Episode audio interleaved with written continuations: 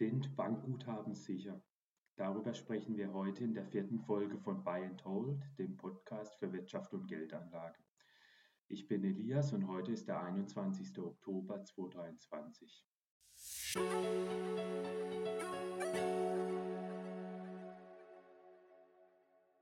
Eine Anlageempfehlung, die oft zu hören ist, ist ja, dass man sein Geld einfach in ein Portfolio aus Tagesgeld und Aktien anlegen soll oder aus Festgeld und Aktien. Etwa empfiehlt es Stiftung Warentest mit ihrem Pantoffelportfolio oder auch der YouTube-Kanal Finanzfluss.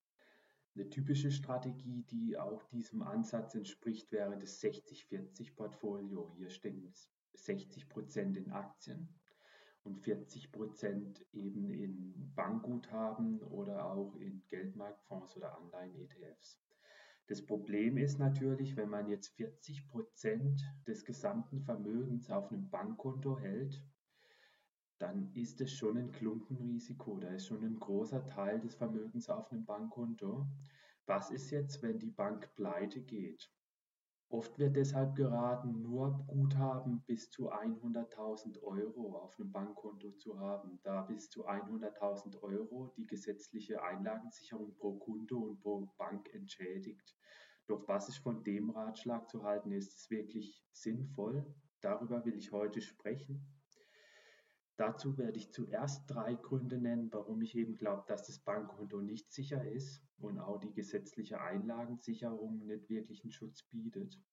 Und am Schluss gebe ich dann ein kurzes Fazit und eine Antwort auf die Frage, was die Alternativen zum Bankkonto sind. Kommen wir nun direkt zu den drei Gründen in absteigender Wichtigkeit. Der wichtigste Grund gegen das Bankkonto ist, dass Bankguthaben heutzutage nicht gedeckt sind. Früher war das so, dass Geld Gold war oder Silber. Und wenn ich dann mein Geld zur Bank gebracht habe, war das dann so, dass ich das Geld der Bank einfach nur zur Verwahrung gegeben habe, also das Gold und Silber. Und die Bank hat es für mich aufbewahrt und ich konnte es jederzeit auch wiederholen. Und das Geld war jederzeit auch da. Also die Bank durfte das dann nicht einfach nehmen und irgendjemand anderem verleihen. Das Gold- und Silbergeld, das ich der Bank gebracht habe, sondern sie musste das eben in den Tresor legen und dort dann aufbewahren, bis ich das wieder geholt habe. Das heißt, ich habe eine Art Verwahrvertrag mit der Bank geschlossen. Alternativ gab es früher natürlich auch einen Kreditvertrag, das heißt, ich konnte mein Geld auch der Bank geben und die ähm, hat es dann weiterverliehen und ich habe dafür dann Zinsen bekommen. Aber diese beiden Verträge, der Verwahr- und Kreditvertrag, die waren eben ganz klar getrennt.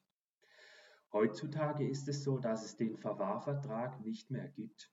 Heutzutage gibt es nur noch den Kreditvertrag. Wenn ich das Geld der Bank bringe, dann nimmt die das und verleiht es weiter an andere Banken oder an Unternehmen und ich bekomme dafür einen Zins. Das Problem ist natürlich, dass dann das Geld nicht da ist wenn die Bank jetzt pleite geht oder wenn irgendwie eine Wirtschaftskrise ausbricht und das Vertrauen in die Banken verloren geht, dann kann das sein, dass nicht genug Geld da ist, um jeden auszubezahlen. Das heißt, dieses Teilreserve-Bankensystem, das wir jetzt haben, das ist inhärent instabil.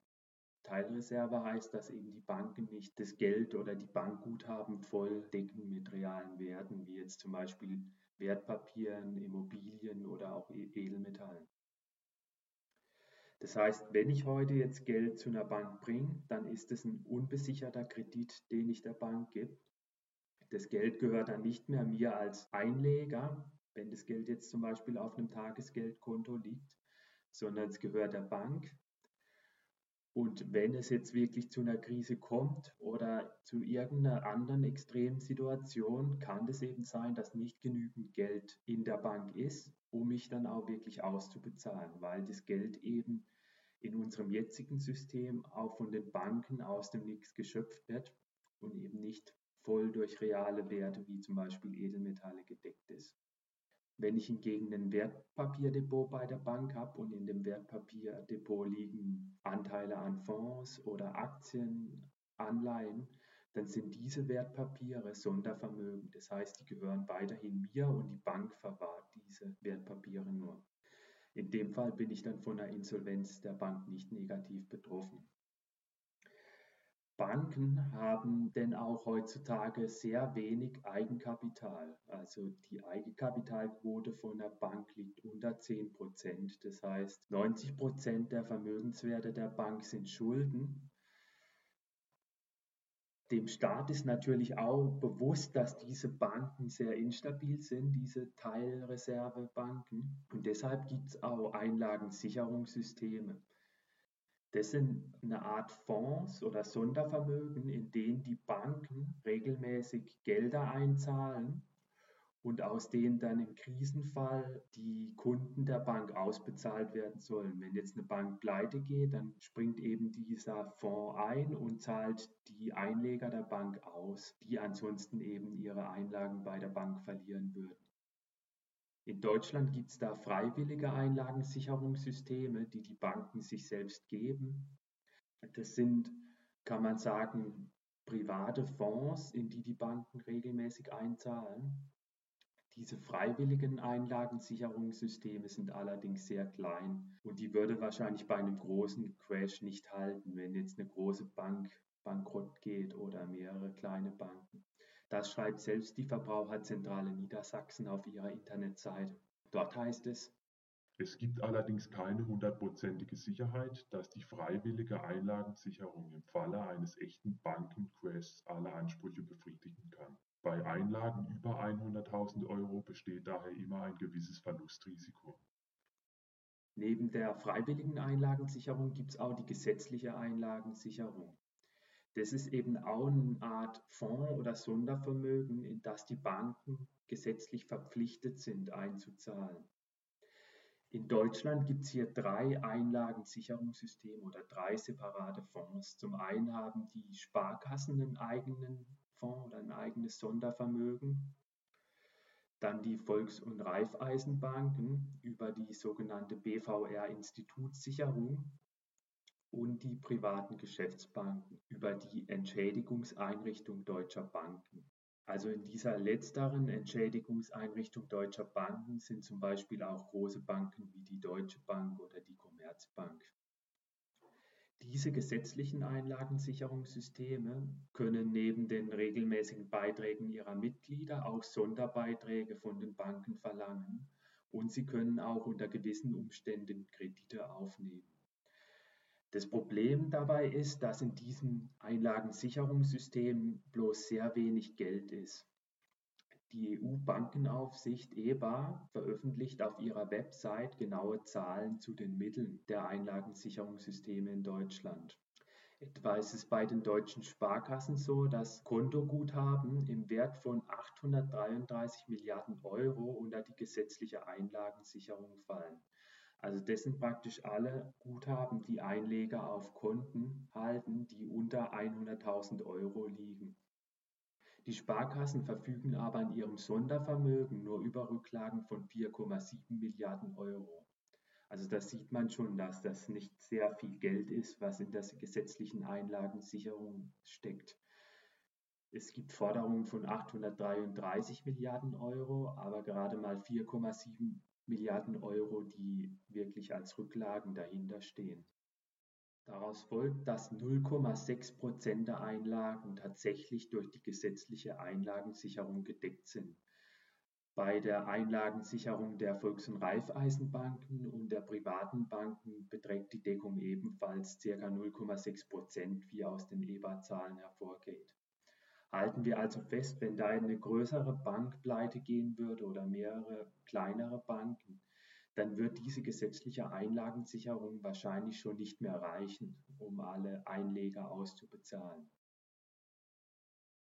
Das zweite Argument gegen ein Bankkonto ist, dass die Staaten in einer großen Bankenkrise auch nicht alle Einlagen retten könnten. Ganz einfach, weil die Einlagen zu hoch sind, die die Bürger in Banken halten. Also oft wird ja argumentiert, dass im Notfall schon der Staat einspringen kann und dann die Einlagen garantieren kann. Etwa machten das ja auch Angela Merkel und Per Steinbrück im Jahr 2008 Sie sprachen ja auch eine Staatsgarantie aus vor laufenden Kameras damals. Hören wir mal kurz rein, was Sie damals sagten. Wir sagen den Sparerinnen und Sparern, dass ihre Einlagen sicher sind. Auch dafür steht die Bundesregierung ein. Ja, ich möchte gerne unterstreichen, dass in der Tat in der gemeinsamen Verantwortung, die wir in der Bundesregierung fühlen, ähm, wir dafür Sorge tragen wollen, dass die Sparerinnen und Sparer in Deutschland nicht befürchten müssen, einen Euro ihrer Einlagen zu verlieren. Das Problem ist natürlich aus, an diesen Aussagen, dass der Staat über gar nicht genügend Mittel verfügt, um alle Einlagen zu ersetzen, wenn jetzt mal wirklich sehr viele Banken pleite gehen würden. Laut der EBA fallen Bankeinlagen im Wert von 2100 Milliarden Euro zum 31. Dezember 2021 in Deutschland unter die gesetzliche Einlagensicherung. 2100 Milliarden Euro. Wenn man das mal vergleicht mit den Staatseinnahmen des deutschen Staates, also Bund, Länder und Gemeinden im Jahr 2022, dann war das so, dass der Staat gerade mal 900 Milliarden Euro eingenommen hat. Das heißt, wenn die gesetzliche Einlagensicherung ausfallen würde und der Staat einspringen müsste, dann würde das wahrscheinlich schwierig werden, hier genügend Mittel zur Verfügung zu stellen. Selbst wenn jetzt nur ein Bruchteil der Einlagen ersetzt werden müsste, würde der Staat vermutlich bereits in heftige Finanzprobleme geraten. Nehmen wir mal an, es wären von den 2100 Milliarden Euro nur 10 Prozent, dann wären wir schon bei 210 Milliarden Euro. Das wäre ja schon enorm viel bei Staatseinnahmen von 900 Milliarden Euro. Zudem wäre es in der Finanzkrise dann auch fraglich, ob der Staat überhaupt so viel Geld an den Kapitalmärkten bekommen würde. Er müsste ja dann vermutlich Staatsanleihen ausgeben, aber die Kapitalmärkte wären ja dann auch skeptisch, ob sich sowas wirklich finanzieren lässt. Das heißt, die Zinsen für die Staatsanleihen würden vermutlich dann nach oben schießen. Und das wird es dann teuer machen, die Gelder aufzunehmen.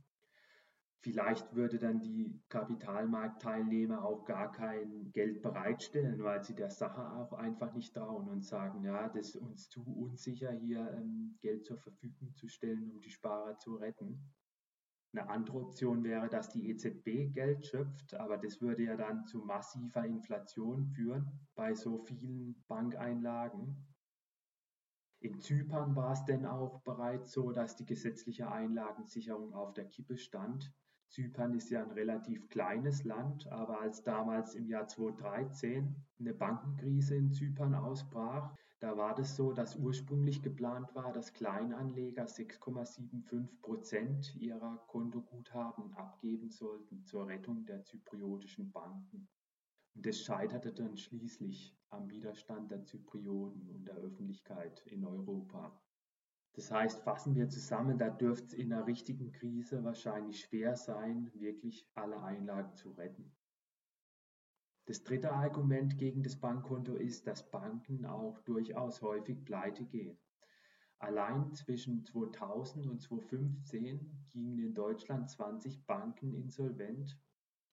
Zuletzt machte zum Beispiel im Jahr 2021 die Insolvenz der Greensill Bank Schlagzeilen. Wenn die Bank pleite geht, ist es zwar so, dass, wie gesagt, die gesetzliche Einlagensicherung prinzipiell zuerst einspringt. Aber wenn es eben eine größere Bank ist, die hops geht, kann es eben sein, dass die gesetzliche Einlagensicherung nicht hält. Und in dem Fall ist es auch gesetzlich so geregelt, dass Einleger mit ihren Guthaben für die Schulden der Bank haften. Das im sogenannten Sanierungsabwicklungsgesetz seit 2015 so geregelt ist zwar so, dass Einleger erst ganz am Schluss haften, nachdem die Aktionäre und alle anderen schon ähm, ihr Geld verloren haben, aber dennoch ist da eben ein gewisses Risiko noch immer vorhanden. Fassen wir also zusammen, aus meiner Sicht ist das Bankkonto nicht sicher. Wenn wir jetzt Geld anlegen, dann machen wir das ja normalerweise für einen extrem langen Zeitraum. Also selbst jemand, der 60 Jahre alt ist, legt ja sein Geld für mindestens noch mal 20 Jahre an. Und es ist auch gut möglich, dass der noch 30 Jahre lang lebt. In dem Zeitraum kann einfach sehr viel passieren und eine große Bankenkrise ist da auch nicht ausgeschlossen. Von dem her ist es sinnvoll, da nicht auf das Bankkonto zu setzen, sondern das Geld besser in Alternativen anzulegen, wo das eben von einer Insolvenz von einer Bank nicht betroffen ist. Was sind da die Alternativen? Also zum einen kann man eine Bundesanleihe kaufen mit drei oder vier Jahren Restlaufzeit. Momentan ist wahrscheinlich besser, da eher eine kürzere Restlaufzeit zu nehmen, da die kürzeren Bundesanleihen höhere Zinsen haben, zum Beispiel eine Bundesanleihe mit zwei Jahren Restlaufzeit. Die kann man einfach im Online-Depot kaufen und dann sich ins Depot legen. Und sobald sie eben fällig geworden ist und man den Nennwert wieder ausbezahlt bekommt, kauft man dann wieder eine neue Bundesanleihe. Die zweite Alternative sind Geldmarktfonds. Das sind Fonds, die in sehr kurzlaufende Staatsanleihen und Unternehmensanleihen hoher Bonität kaufen, also von Emittenten mit sehr gutem Rating. Eine andere Option ist natürlich, dass man zum Beispiel die Aktienquote erhöht oder die Goldquote erhöht und weniger Geld auf dem Bankkonto parkt. Ja, das war's auch schon mit der heutigen Folge des Buy and Hold Podcasts. Wenn ihr Kritik habt an dem, was ich gesagt habe oder auch äh, Anregungen für neue Themen oder auch selbst Fragen zu Geldanlagenthemen, dann schreibt mir gerne eine E-Mail an info at buyandhold-podcast.de und schaut auch gerne in die alten Folgen rein, die ich schon aufgenommen habe. Ich habe jetzt schon zwei Folgen veröffentlicht und zwar zu den Themen lohnt sich Immobilien als Geldanlage und lohnt sich Gold als Geldanlage. Dann darf ich mich von euch verabschieden und bis zum nächsten Mal.